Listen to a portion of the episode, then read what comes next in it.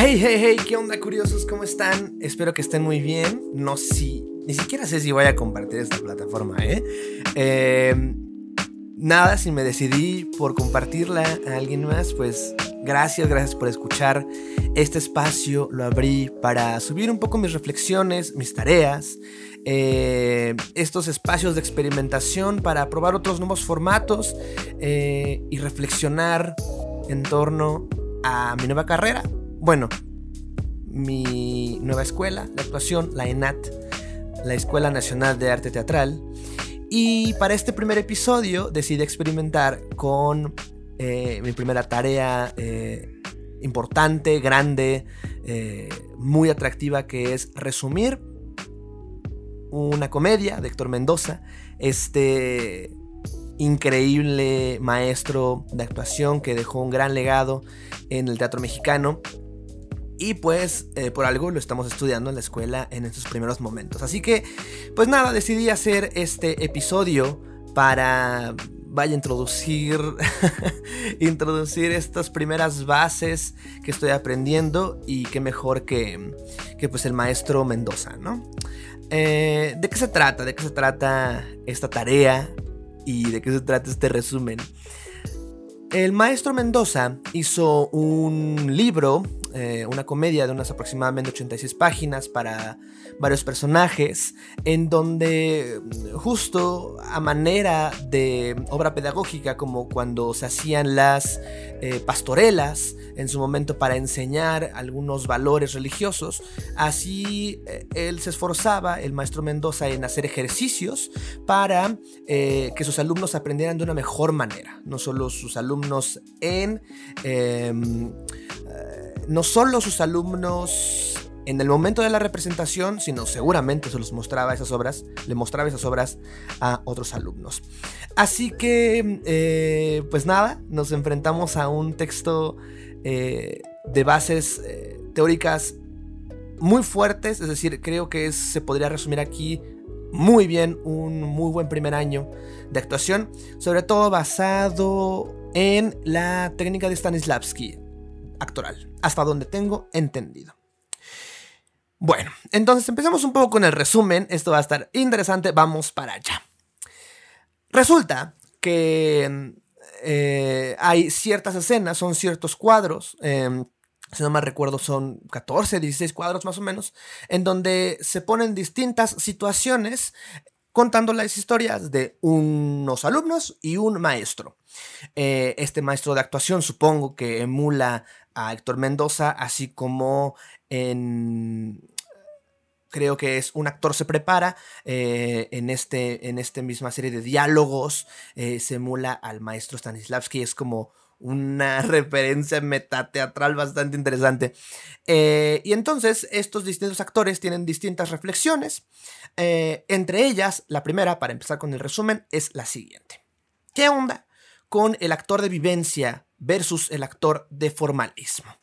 Y aquí yo hice una tabla para, tengo una escaleta para irme guiando en ese trabajo. Los actores de vivencia, em, según eh, lo que dice este texto, podrían decir los personajes que sienten de forma terrible su papel, en una primera eh, intuición de que es un actor de vivencia.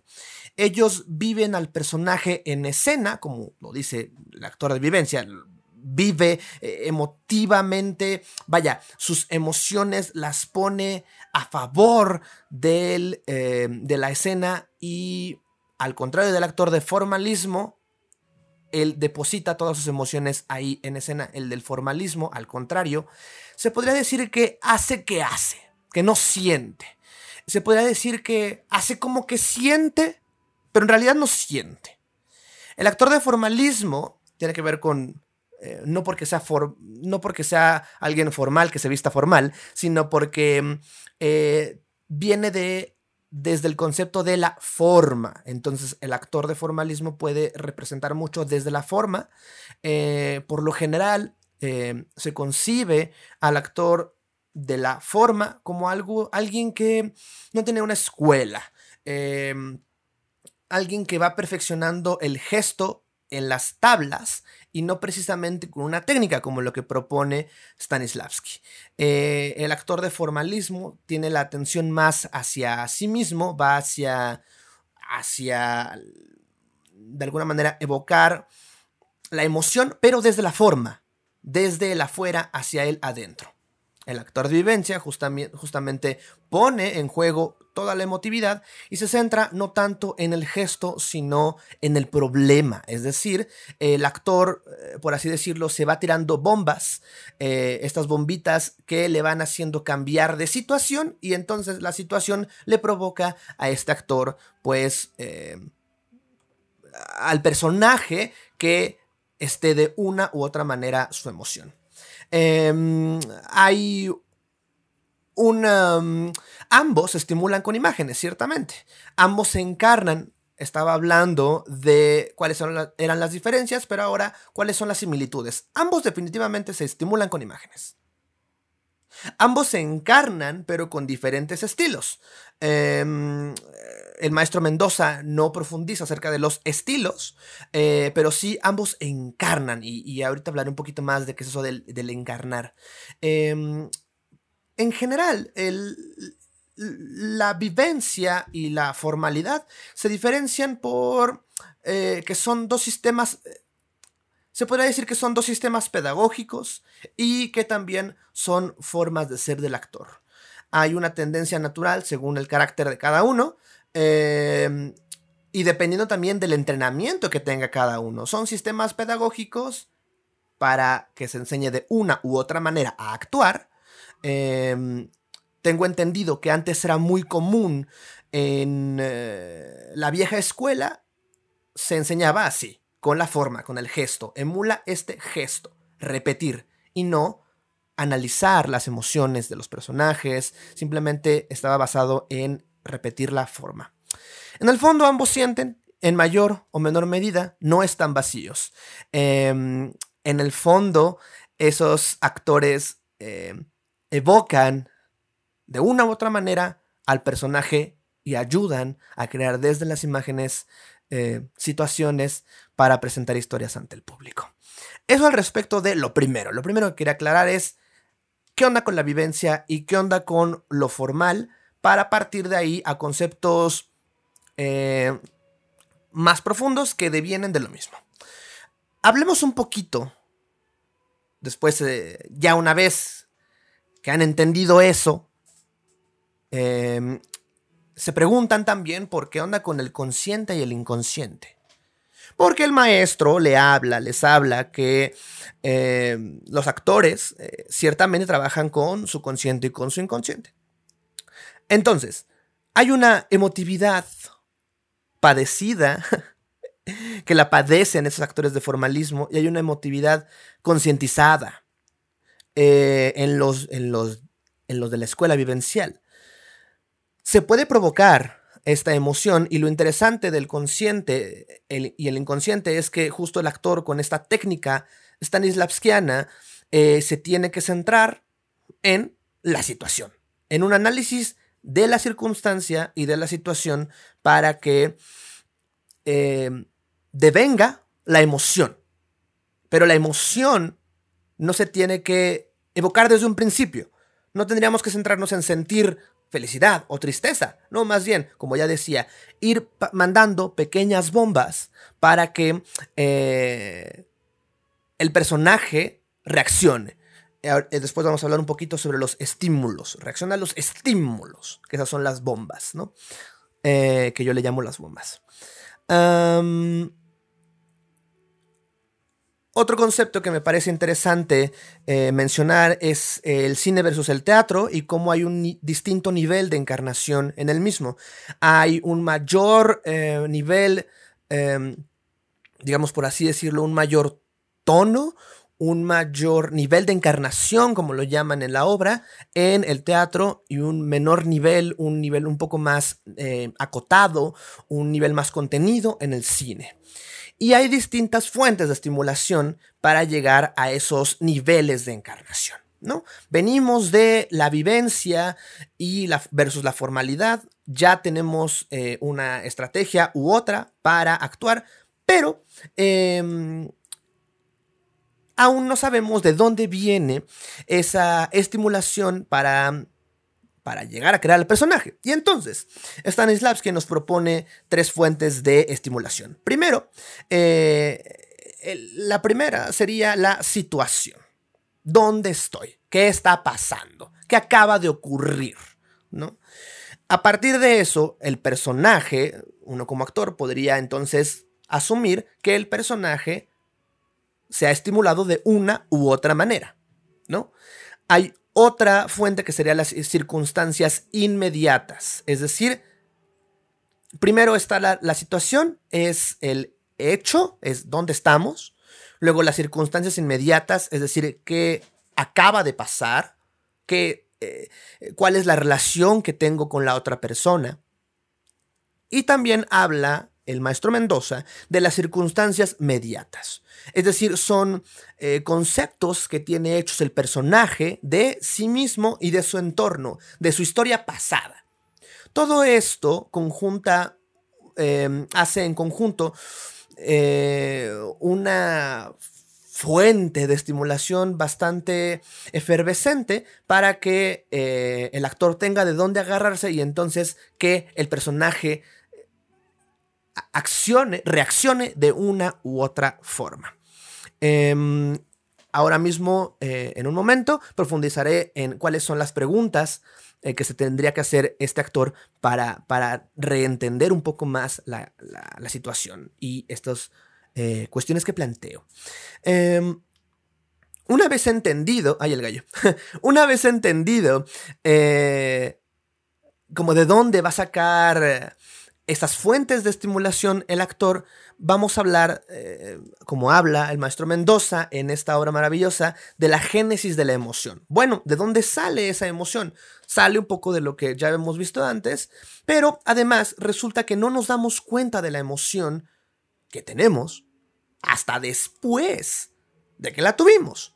Por ejemplo, el maestro Mendoza hace un ejemplo en donde alguien eh, que tiene que salir corriendo de un edificio no se pone a pensar, oh, estoy sintiendo temor. Simplemente lo siente. Hasta después se hace este examen anímico. Ocurre a posteriori.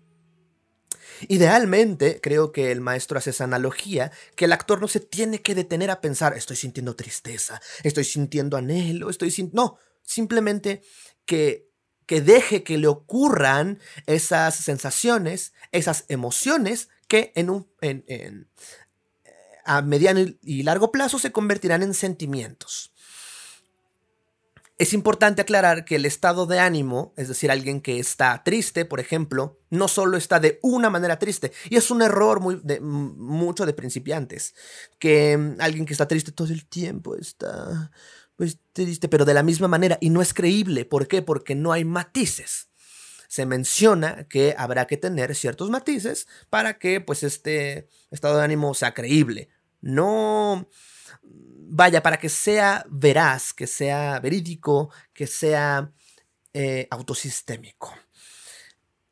Eh, una vez entendido, pues también de dónde va a agarrarse el actor para generar todas estas emociones, todas estos, todos estos sentimientos, todas estas reacciones del personaje, eh, hay un par de preguntas que también se tendría que hacer el actor para profundizar al respecto del personaje, ¿no? ¿Quién soy? ¿Quién soy? Y eso no solo se lo pregunta Stanislavski, sino toda una serie de creadores antes y después. Eh, vaya, son preguntas que invita al actor a que se haga. ¿Quién soy? Pues entonces, ¿cómo se responde esa pregunta? Se va trabajando en el ensayo y en el trabajo propio. Cuando me refiero a quién soy, no me refiero a quién soy como yo, Joshua, sino quién soy como yo personaje. Quién soy yo como yo, Hamlet. Quién soy yo como yo, este, una de las tres hermanas. Quién soy yo, etcétera, ¿no? Eh, quiero saber quién soy. Em, y también de dónde vengo. De dónde vengo justo antes de entrar a escena. Para que sea pues verídico, no simplemente entro de la nada, no, Hamlet no entra de la nada, acaban hace un tiempo bastante corto de matar a su padre. Entonces, no viene de la nada. ¿De dónde viene? Y además, hay una pregunta también muy importante. ¿A dónde voy? ¿A dónde va el personaje? ¿A dónde va Hamlet? Justo antes de entrar a escena. Em, Stanislavski, eh, no precisamente en este texto, habla del objetivo y del superobjetivo. El superobjetivo de, eh, de Hamlet sería, pues, eh, no lo sé muy bien, pero podría ser matar a su tío. Tal vez tiene otro oculto que aún no descubrimos. pero tiene un super objetivo y un objetivo. En cada escena, el, personaje tiene un objetivo. Si no, se vuelve vacío, se vuelve bla, bla, bla. Y entonces no hay. Em, no hay carnita. El actor se aburre, el espectador se aburre. Simplemente se puja, se puja la emoción. Y no queremos que eso suceda. Así que para profundizar al respecto del personaje, me pregunto quién soy. Es decir, quién es el personaje, de dónde viene y a dónde va. Todo esto conforma la situación. Este es el resultado de la situación. Por eso es interesantísimo que en una improvisación nos eh, planteemos preguntas, eh, este tipo de preguntas y que las respuestas sean más potentes. Situaciones mucho más potentes pueden hacer pues situaciones mucho más interesantes, ¿no? Eso creo yo. Eh, entonces, pues ya hablé un poquito de los obstáculos y los objetivos. Estos personajes tienen objetivos, quieren llegar a un lugar, quieren lograr algo, pero algo les impide tenerlo. Eso tengo entendido yo, que es el drama. Quiero algo, pero no puedo lograrlo. Por lo tanto, ocurre el drama. Al respecto de los antecedentes, para seguir profundizando al respecto del personaje, eh, hay algo que él justo le llama eso, los antecedentes. Hablamos de las circunstancias mediatas e inmediatas. Eh, Mendoza no le quiere llamar eh, el pasado del personaje, porque hay mucha gente que de repente se pone a eh, se pone a escribirle a los seis años el personaje. Tenía una gorrita roja y cuando la perdió, si eso no incide directamente en la acción de la obra, es decir, lo que propone el dramaturgo que suceda, no tiene sentido hacer ese análisis. Mendoza le llama la antecedentitis no caer en la antecedentitis porque caemos en, inventarle historias que no van al caso para nuestro personaje. Simplemente tendríamos que analizar las circunstancias mediatas e inmediatas que propician la acción y entonces propician que un Hamlet quiera matar a su tío Claudio, em, etcétera, ¿no? Eh, y lo que no sirve para la escena nos causa antecedentitis y hay que quitarla de nuestra vida actoral. Ya por último, eh, un par de conceptos antes de pasar como a la parte de mi crítica eh, y de lo que pienso que, me ha aportado el libro, este, la lectura y que creo que puede, em, que me ha ayudado lo que sabía y lo que no sabía. Antes de eso, eh, últimos conceptos, en la obra se menciona, se habla sobre la creencia escénica hacia el final, ¿no? Em, resulta que hay unos ejercicios llamados A y B que propone, que propuso Mendoza para eh, su pedagogía, para eh, son, e, eran improvisaciones, eh, proto-improvisaciones, no, más bien improvisaciones, no, sí, eran improvisaciones en donde un A tiene una relación con un B.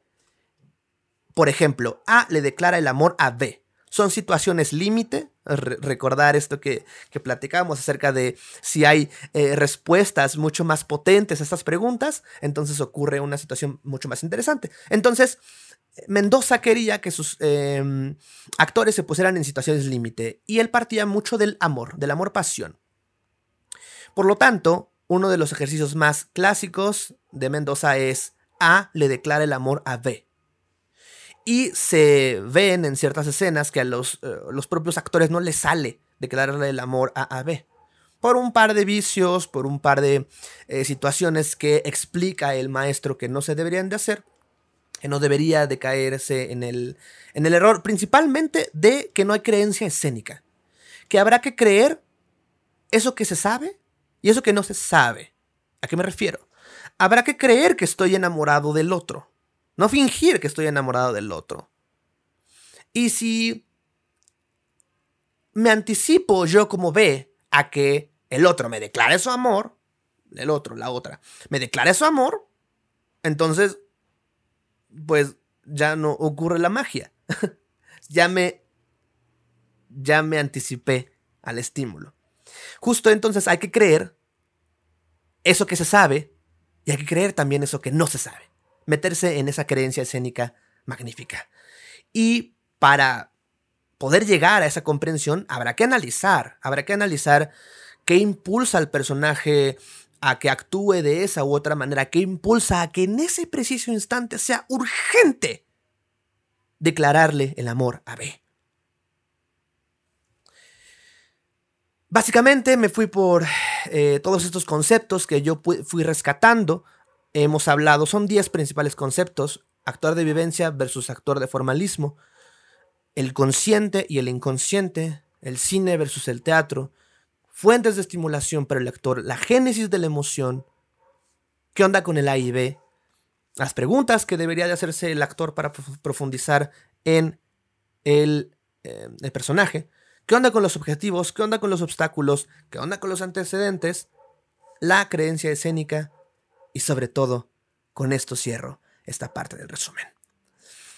Al final, el maestro Raúl, que tengo entendido que es la figura del maestro Mendoza, habla, eh, le, le, piden, oye maestro, la neta no te entendemos, no entendemos lo que quieres decir, por favor súbete al escenario y cuéntanos. Más bien no nos cuentes enséñanos cómo se debería hacer. Es una y es una escena preciosa desde mi punto de vista. Eh, en donde justo pone en acción, eh, yo recomiendo mucho leerla a quienes escuchando esto, em, eh, si es que no se ha leído antes, es una declaración de amor y genera justamente todos estos contrastes de lo que se hablaba. Y se puede ver muy claro a nivel práctico cómo aplica todos estos conceptos. O sea, que tiene muy claro que tiene muy claro sus antecedentes, que tiene muy clara la creencia escénica, que tiene muy claros sus objetivos, sus obstáculos, sus preguntas. Híjole. Y al final todos los actores le aplauden y wow, wow, wow, magnífico maestro Raúl.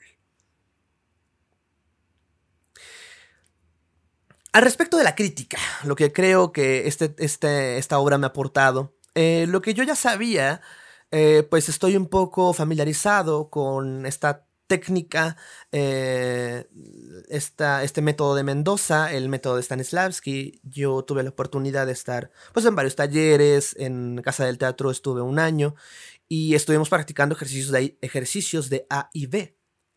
Entonces, eh, digamos que son conceptos que remastiqué y que fui entendiendo de una mejor manera. Me parece un texto fascinante para un actor primerizo, para ir entendiendo todo lo básico. Desde mi punto de vista, resume magníficamente el, todos los conceptos de un primer año. Em, por ejemplo, habla eh, Luis de Tavira acerca de la bifrontalidad, ¿no? Como el actor está en un pie en, el, en la ficción y en un pie en la realidad. Está em, bueno, después de todo, la ficción está eh, inmersa en la realidad. A lo que me refiero es que hay un pie en lo que está sucediendo en la escena como ficción y otro pie en lo que está sucediendo. A ver, me pongo en mi luz, me, eh, hablo, hablo para que todos me entiendan, eh, meto mi escenografía si, si soy tramoya, etc. ¿No?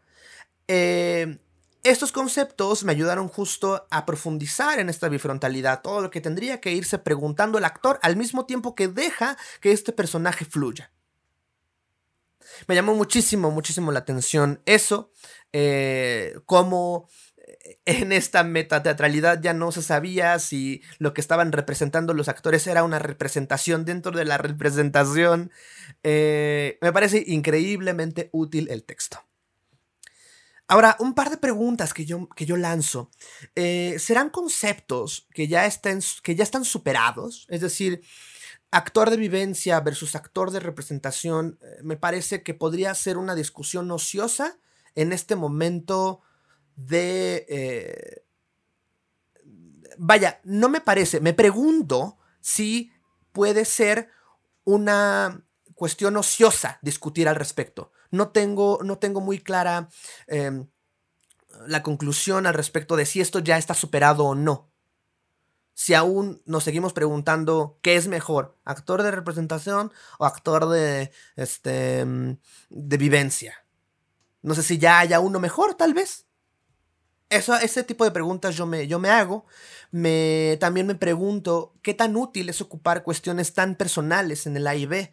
Eh, pasa que estos actores que están entrenándose en, la ficción, estos actores se preguntan, vaya, ocupan situaciones personales y amores, um, engaños, infidelidades, pero de la realidad y lo llevan a la ficción.